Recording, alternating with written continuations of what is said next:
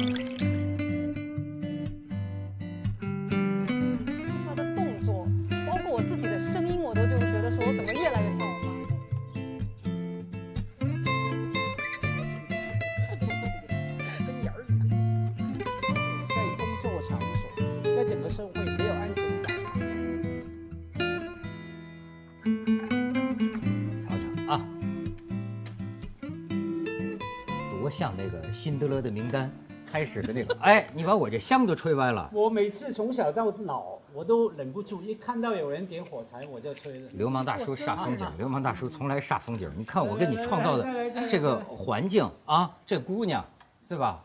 这姑娘她是我的朋友的这个茶馆的 服服务员啊，谢谢你啊，姑娘。这个我们先得把它点着了。紧张了，紧张了。你你瞧，我给你创造的环境，窗外雨声潺潺。今天香港是三号风球吧？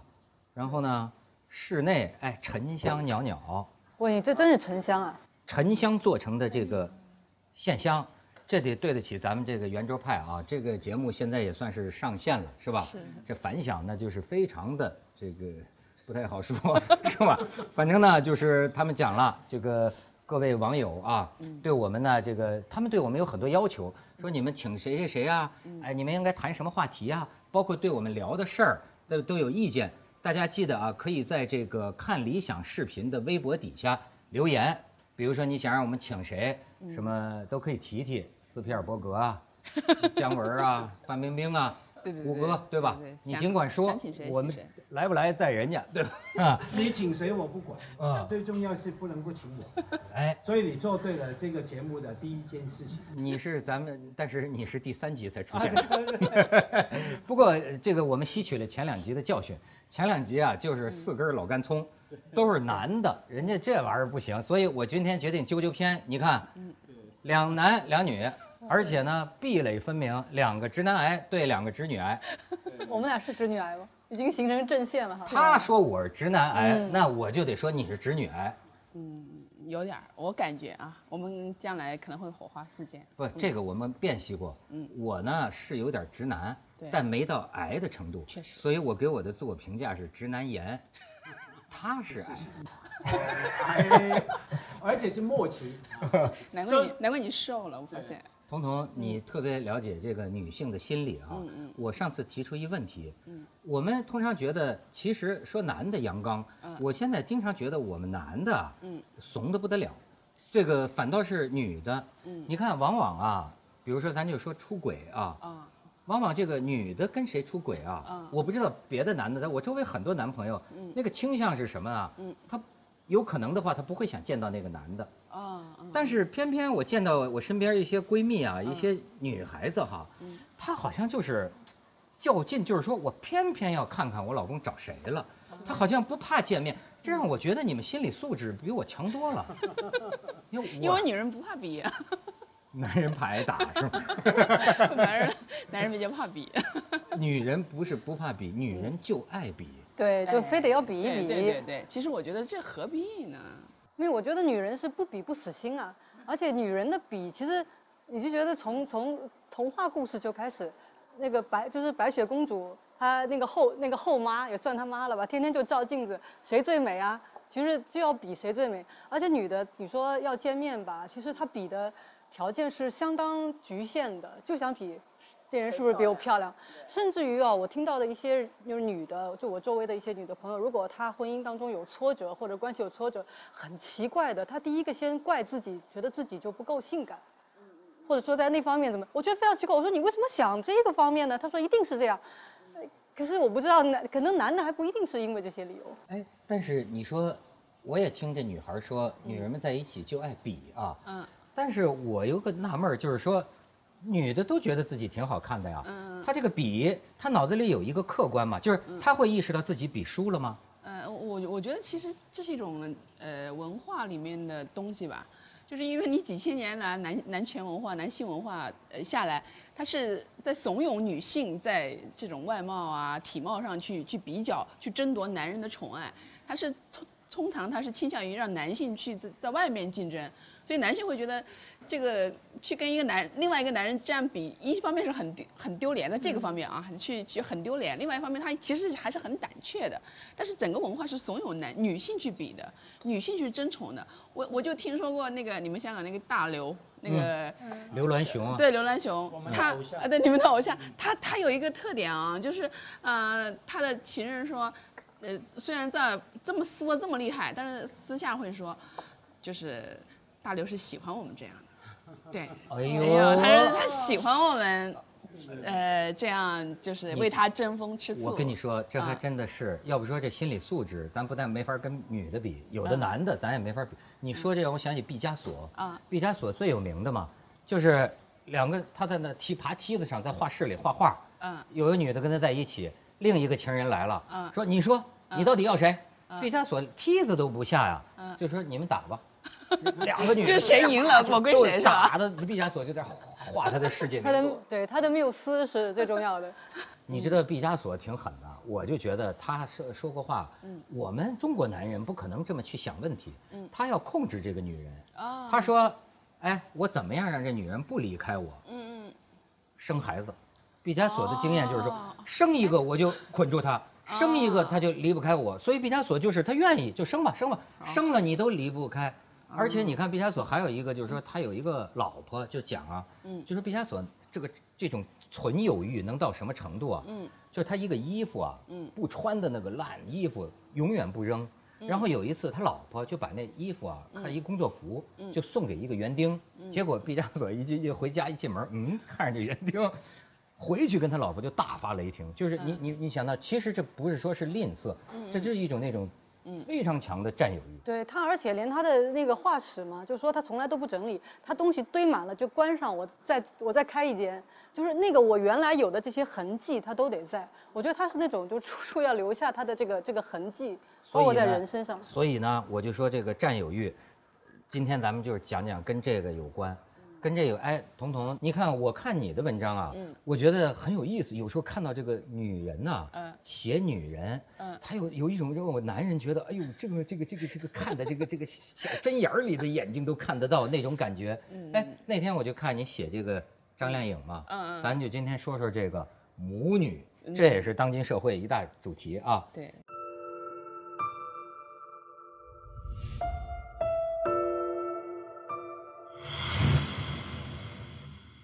你那天写张靓颖，嗯哎，你觉得打脸不打脸？嗯那天你不是还我我记得你文章里有句话，嗯他就说啊，这一场母女对决，嗯惨烈到什么程度？嗯，这将是他们大概意思，就将他们这一辈子都很难化解的这个冤屈伤痕，对吧？嗯，可是第二天呢，什么？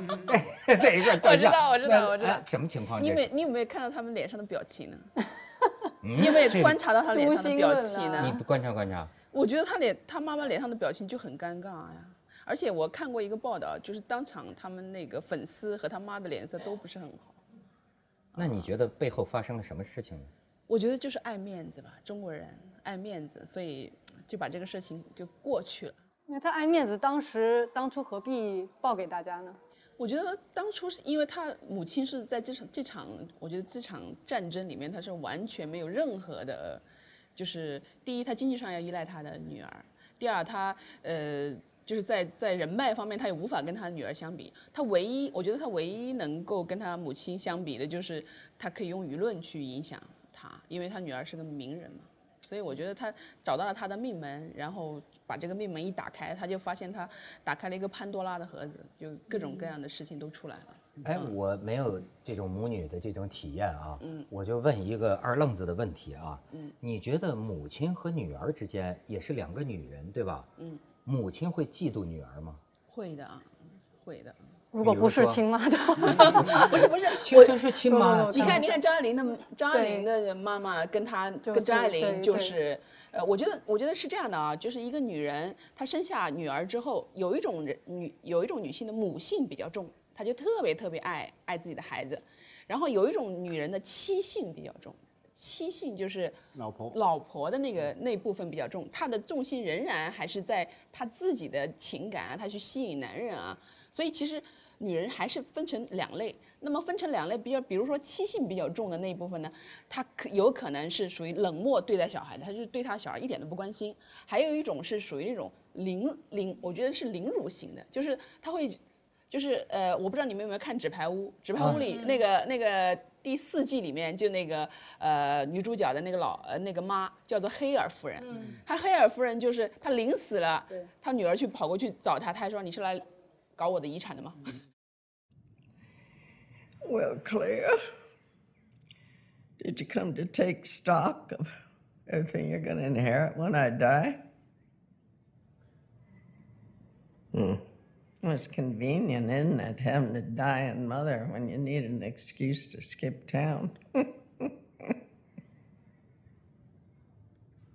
但他可是最后因为就他以自己的死帮了他女儿啊，是，但是我我的意思就是说，有一种妈妈，她是呃永远在跟女儿比较，我比你美，我的腰比你细，我比你更吸引你父亲。就是我觉得有，因为它里面有一句台词，就是黑尔夫人有一句台词，就是说，你看你爸爸有一些事情是不会告诉你的，他只会告诉我。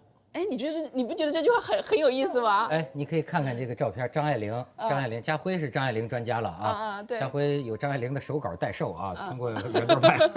他妈妈跟你是本家，都姓黄。对对对，而且你想，就是我我我那天看着一个，就是说张爱玲啊，这是真实的事情啊，就是呃好像他这个从小喜欢他妈妈漂亮，对他妈妈穿的口红擦的也好，衣服也穿的成熟，对哎，他喜欢对。但是呢，他从小还不是跟妈妈长大，对后来他去找他亲妈去了，在香港他四。岁以前是妈妈在带大的，对，但是到后来他就是离开他妈妈了嘛。但是后来他又到香港，他在香港上大学，嗯，然后呢有一个老师对他挺好，你记得吗？对老师给了他八百块钱，然后呢他就把这八百块钱呢给他的这个妈妈，据说他妈妈当年就住在浅水湾对对酒店嘛对，，浅水湾酒店。然后他妈妈把这钱放在这儿一看，啊，这女儿孝敬我哈，嗯哎，女儿说是老师给她的，他妈妈当时就问，哎，这老师对你什么意思啊？就大概意思，嗯然后好像后来他妈妈就把这八百块钱赌输了，对对对，赌输了，你知道吗？就哎，张爱玲这样的人，你知道她会产生多么深的这种，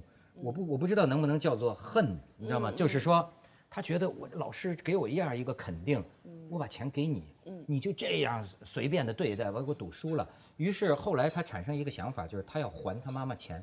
对她妈妈，比如说，你看，就像今天中国妈妈嗯说，哎，我从小为你付出了多少，这个那个。张爱玲真有点像那哪吒的那种啊嗯对对，对拆骨还父，拆肉还母。没有啊，假如你说张爱玲跟她妈妈哈，我们看《小团圆》，嗯，假如《小团圆》当然是小说哈，里面假如有一些真实的成分的时候哈，有人研究《小团圆》是发现两个有趣的地方。第一个，原来张爱玲跟她妈妈的恨不如想象中的深啊，因为到后来他是和解，他和解不是跟他讲和的意思。那张爱玲到了一个年龄的时候，特别她经过湖南城那一段啊等等，她理解。其实有一点啊，出现在不管是不是张爱玲的身上都是怎么样。当女人到了一个年龄呢，都像她妈妈，她想法理解。啊，不仅是呃，不仅是她造型啊，她的想法、她的观点啊，原来她妈妈当年不呃为什么那么的小妹妹乖哈？你 看见看好像不是看着小妹妹的脸说的 乖啊，看哪儿呢？看哪儿？我看她名字嘛，老婆在旁边呢，嘛。老婆在旁边呢。我不是叫她出去买烟吗？然后呃，不仅是说身体造型像哈，而是说更是说她知道，好多女性到了一个年龄年龄，明白妈妈为什么年轻的时候啊，或者说自己小时候妈妈以前那么有嫉妒心，那么有占有欲，那么没有安全感，因为那个女性自己也受了伤害了，对。经历过了。对。那另外一个呢，小团圆让我们看到了，原来张爱玲跟她姑姑的关系不是想象中的那么好，这很好玩的。原来她跟她妈妈不是想象中那么差，不是跟她姑姑想象中这么好。反正只要女人一聚在一起，就麻烦多了嘛。对，我就觉得这些有些东西是外人的想象，所以我在想，就就你刚才说到，就是女的有的是妻性重，有的是母性重嘛。因为我自己当妈妈，我就会觉得，是不是真的分得那么清楚？或者说我我自己可能没有意识过这个问题哦。我觉得我看我女儿，我都她她才三岁多，我不会嫉妒她，但是我会羡慕她有些事情。但另外一方面，跟我自己的妈妈，我就会觉得。呃，有一个阶段我会非常不喜欢我妈妈的某某一个部分，特别是对孩子的教育，我就会觉得她从小因为对我很严厉嘛，就真的会打，我们那代都打打打妈妈妈打女儿，打打到齿断掉这样子，哎呦，就然后呢太坏了，然后但但是我们那一代人很正常啊，他会，然后我就会觉得说，我当时就发誓说，我将来有小孩，我一定不会打我的小孩。嗯嗯。但是哦，我告诉你，就像他说的，就是跟妈妈会那种循环呢、嗯我到那个时候，我骂我女儿的那个话，做出来的动作，包括我自己的声音，我都就会觉得说，我怎么越来越像我妈？就某一个时刻，你做出来那个动作，整体都是回到了你原来最痛恨的那个时刻所。以我们讲啊，娶媳妇儿，你要想知道你媳妇儿什么样，你就看丈母娘，呃你就看他妈但。也是有循环上升，会演会有演变，我自己会意识到。但同时呢，当你这个时候，你会发现你挣不脱这个枷锁的时候，其实也恰恰是你和你母亲和解的时候。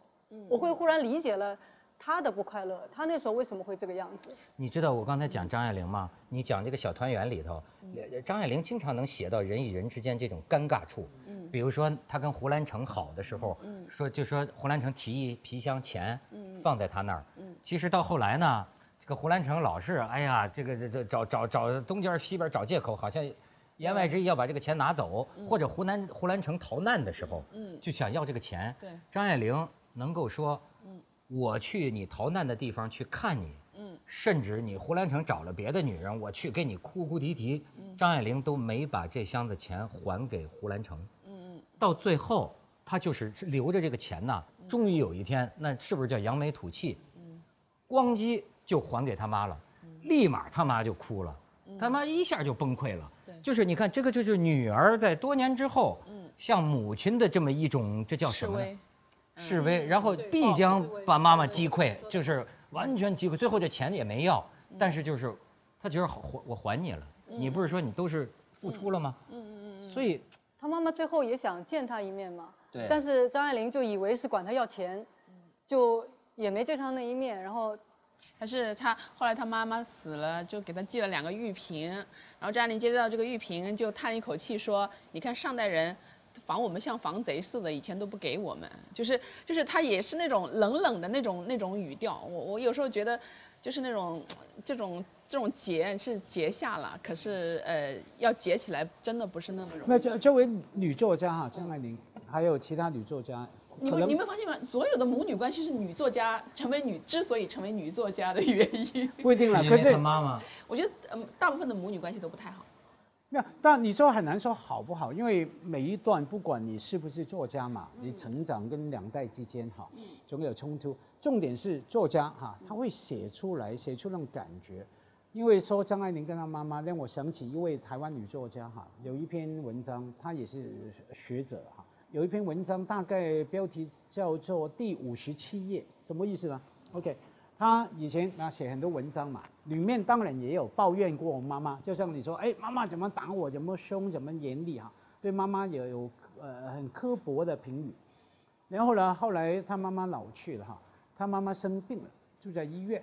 然后呢，他发现他妈妈在看他的书，然后呢，他就很担心，很担心，不晓得他看到第几页。那个那个难过，他又不想，一方面很高兴，他母亲看他的书哈，在病院里面好像临终还透过他的散文来了解这个女儿，可是他又怕他妈妈写到他骂他的、讽刺他的地方。那后来呢，他母亲呢就去世嘛，在医院，然后他去医院收拾他母亲的遗物，然后看到那个书，就看到那个结页哈，原来他妈妈是有看到那一页，可是他整个人就崩溃，因为他想象不了他妈妈看到那一页的时候是什么样感觉，然后他非常非常的惭愧，自己有笔在手，就像你们写作的人、媒体的人的，那是权利啊。那怎么会我那么用那个权利来鞭挞一个老人家、老太太？她他已经完全老了，没办法再打他了嘛，没有还手的能力。我用我的语言来这样骂我妈妈呢，他后来内疚了，内疚了几十年了哈，那个非常感人的故事。还还有一种就是是你文章里提到的嘛，就是说那个黑天鹅，那个电影，对吧？那种母女之间，咱们觉得特畸形的一种关系，你可以看一段，你可以看一段。Has he tried anything with you? He has a reputation. Have a right to be concerned, Nina. You've been staying late so many nights rehearsing. I hope he isn't taking advantage, that's all. He's not. Good. I just don't want you to make the same mistake I did. Thanks. Not like that. I just mean as far as my career was concerned. What career? The one I gave up to have you. You were 28 So, and only in the. only what? Nothing. What? Nothing. How's your skin? It's fine. Are we leaving it alone? Mm-hmm. Let me see.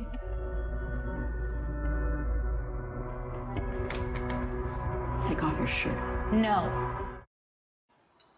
你知道做妈妈这个脸啊，对，做母亲最无法忍受的一件事情，就是不知道女儿心里在想什么。是吗？不，你看，当那个女儿回答她，呃呃，nothing，没什么，没什么的时候，就是他妈最崩溃的时候。没有没有，这个里面讲的是是是他母亲说，我因为生了你毁了我的，事业。这是另外一件事情。对他的，对对对，但我我觉得他最不能忍受的是他他女儿对他的藐视，就是女儿其实到后面的意思是你有什么事事业嗯哎，那我问你们，嗯你说这个母亲，就中国式的一般的母亲，嗯，她是希望女儿走自己的老路呢，还是不走自己的老路呢？我觉得走不走自己的老路，中国母亲最不能、最可怕的一点是控制，就是包括这个这个戏里面，就是严重的控制，就是你的你是我生的，你是属于我的，你所有的我都要控制，所以我觉得控制是是本能，本能。但是呃呢，就是说，但你得控制自己的控制欲。为为什么控制？因为因为在中国人的这个深层的文化结构里啊，中国人认为孩子是属于我自己的，是属于我的一个物体。但是呢，在国外，国外因为基督教的原因，大家都觉得这孩子是上帝交付给我，我就是我代管这十几年，然后呃，他还是要给社会的。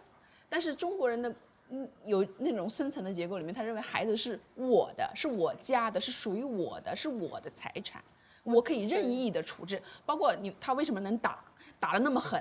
因为我自己的孩子呀，不打白不打呀，下雨天对吧？你知道我们还有一个嘉宾，这杨早的啊，前两天我看也写一个张靓颖母女的这个事儿，嗯。他就是说呢，他说这个呃，曾经有一个说法，觉得好像中国人家庭观念特别强，对哎，这个咱们倒都没看得出来，是吧？后我觉得美国人家庭观念强，但是后来他讲啊，费孝通当年的一个说法，嗯实际上呢是乡土社会和非乡土社会。对，乡土社会，咱们当年都是农民嘛，对吗？乡土社会表现出代际关系为核心，对对对，母亲和女儿这个是核心。对对对但是西方这种非乡土性的关系呢，是夫妻俩是核心咱们俩是核心最大的这个核心。你知道前一阵儿我碰见一个我们的一个朋友啊，也是个文艺界的人士，他呢就再婚了，嗯，然后他前妻生的儿子要这个结婚，嗯，他就跟我说他跟他儿子较劲，嗯，他就说他说他儿子就是说结婚他要按说让他去，他说但是他不尊重我这个后娶的妻子，大概因为当年受过伤吧，对对然后这老爸我发现他想的明白，他倒真不像中国这乡土社会的，嗯他说哎。啊，他刚刚信了这个基督教，我哥们儿现在信上帝了啊，就是 信上帝了。上帝说爱就是一切，是吧？什么爱？他就是说啊，你儿子跟我再亲，嗯我姥姥跟我过的不是你，对而是你后妈。对所以你要不尊重我今天的妻子，嘿，我还就不参加你这婚礼。对，你看他是这么一种但是我。对我觉得，但你说这个控制这种代际什么也好，其实我觉得做父母的本性里面，不管是中外，其实都有的。但你怎么一个控制，或者一个社会赋予你的这种规则是什么？就我前两天也是在香港去参加一个婚礼嘛，呃，是一个香港女孩儿跟一个德国男生，他们俩交往大概有快十年了，就就也一直没结婚。然后我碰到他，就是这个德国男孩儿的这个父母，我说，哎呀，那你今天应该特别高兴嘛，他们俩终于结婚了。然后他爸说。I 说 I hold my tongue，说我十年了就是咬着我的舌头，我不敢问你们什么时候结婚。他说，就就他心里也憋着，但是他们的规则告就是告诉你你不能问，你不能逼婚。嗯没有这种控制这这个哈，其实用回那个社会一种情调来打底，叫什么个人主义嘛。嗯嗯。你毕竟在我们说西方非东方社会哈，呃呃个人主义嘛，个人主义基本上，所以那个你如何？你不控制自己这种占有欲，基本上你是不对的。在法律上当然可能违法，就算在道德上你是不对的，你侵犯了别人的那个身呃行动的主权哈。那个人主义这个东西当然相对哈，在在亚洲在东方社会比较薄弱。还有，假如我们只看女性的话，我们要替女人说一句话，不是说什么女人母性，当然那个基因我觉得是有了哈，母性哈，那个。因为整个社会相对还是对女性不公道。当女性在社会上面，在 workplace，在工作场所，在整个社会没有安全感的时候，受到威胁的时候，甚至相对没有权的时候，她当然要对她身边能够掌握的东西的人，不管你是女儿、是儿子、是老公、是这个那个，都要拥有嘛，是啊，占有嘛，控制嘛，他呢没有安全感啊。可是我们能够 empower，能够赋权给他们女人权利的话，我觉得完全可以变了，不需要谈什么几千年的生存结构。你这我见过一个，就是我早年间啊，多多多年以前了，我年轻的时候，曾经有过一个女朋友。好多。就是这个八八卦记者啊，就这这有一个我我就在她身上看到一种母亲，就这个母亲吧，哎，也特年轻。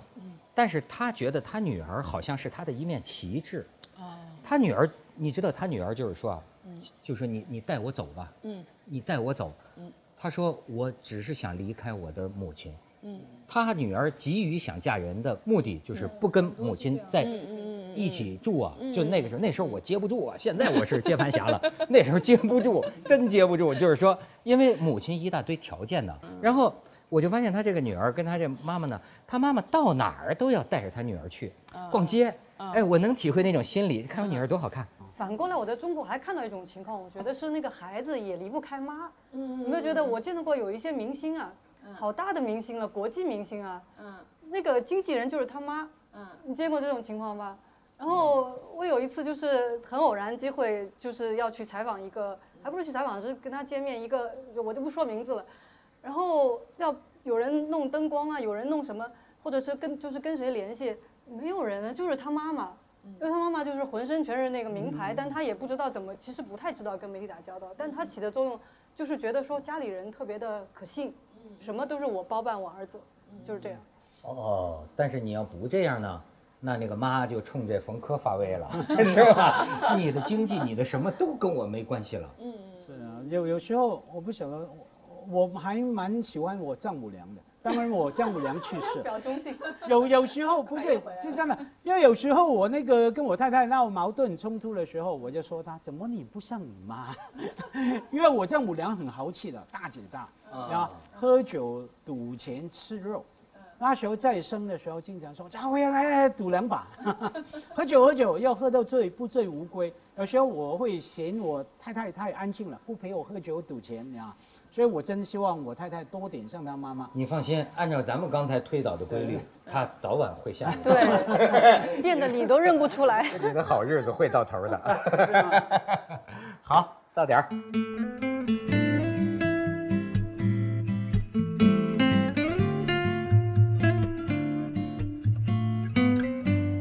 后，我觉得美国人家庭观念强，但是后来他讲啊，费孝通当年的一个说法。实际上呢，是乡土社会和非乡土社会。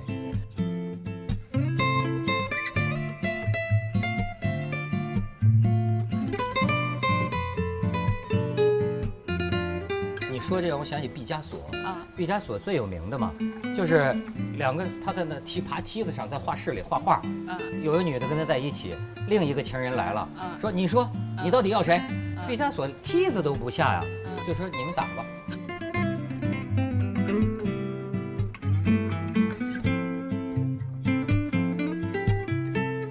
假如小团圆当然是小说哈，里面假如有一些真实的成分的时候哈，有人研究小团圆是发现两个有趣的地方。第一个，原来张爱玲跟她妈妈的恨不如想象中的深。